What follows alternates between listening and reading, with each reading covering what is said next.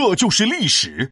庄子与惠子，文化人是怎么对人的？闹闹，你的巧克力到处乱放，我可收起来喽！啊，别动我，皮大龙，你不会是想吃我的巧克力吧？哎呀，闹闹，你这就冤枉我了。我最近健身减肥，营养专家说了，水果、蔬菜、蛋奶肉，戒掉零食才能瘦。就你那巧克力放我面前，我都不带眨眨眼的。那你肚子叫什么？呃，我我只说了不眨眼，肚子叫不算。哼。狡辩！俗话说得好，皮大龙，大馋猫，零食一包接一包。你这就是呃吃得腐鼠，吃下冤厨，惠子向良了。不就说你是大馋猫吗？至于用三个成语来形容我吗？嘿嘿，其实这三个词儿讲的是同一个故事。啥故事？快给我讲讲呗！话说，战国时期有一个大学问家叫庄子，主张人要遵循自然规律。呃，当时还别说，大师的想法和我还挺像。我也觉得呀，人要遵循自然规律。饿了就吃饭，渴了就喝水，馋了就拿零食来香香嘴。就像你皮大龙，想吃巧克力就吃呗，没事儿减什么肥呀？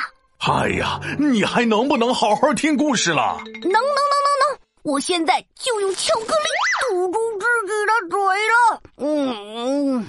当时魏国的宰相叫惠子，有一天庄子去拜见他，不过有人却在惠子面前搬弄是非，说：“大人大人，你要注意，庄子有才呢，又神气，这次他来有秘密，把你宰相来代替，来代替。”哈哈哈！惠子这下慌了，立刻开启了全城大搜捕。怎么个搜捕法？哎呦，那真是三天三夜的三更半夜搜捕，从不停歇。庄子一看这情况，主动找到惠子说：“大人，您别找了，我自己来了。我还带了一个故事。”传说，在遥远的南方有一种鸟叫鸢雏，那是长得像凤凰一样好看，飞翔的高度赶超游龙的大半，从南海飞到北海是一段又一段。吃上好的果实，喝上好的泉水，那叫一个挑食难办。如果不是上好的梧桐树，想让它落下，指定是不干。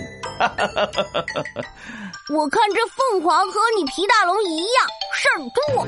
哼，你懂啥？这叫性格坚毅高洁，不将就。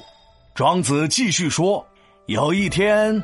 一只叫吃的猫头鹰捡到了一只死老鼠，凤凰刚好从它的面前飞过，猫头鹰以为凤凰要抢夺它的食物，赶紧发出了“呜呜呜”的警告声。这猫头鹰也太搞笑了吧！凤凰那么有追求，怎么会抢它的死老鼠啊？对呀，惠子也是这么说的。于是庄子微微一笑：“大人，那您还全程搜捕我干嘛呢？”哦，我明白了，原来啊，这庄子是把他自己比喻成凤凰，而惠子就像猫头鹰一样，拼命去追求那些像死老鼠一样的功名利禄。哈哈，这庄子啊，果然是文化人，骂人都不说脏字儿。哎，不对呀，原来你是拿这三个成语比喻我像惠子。皮大龙，你给我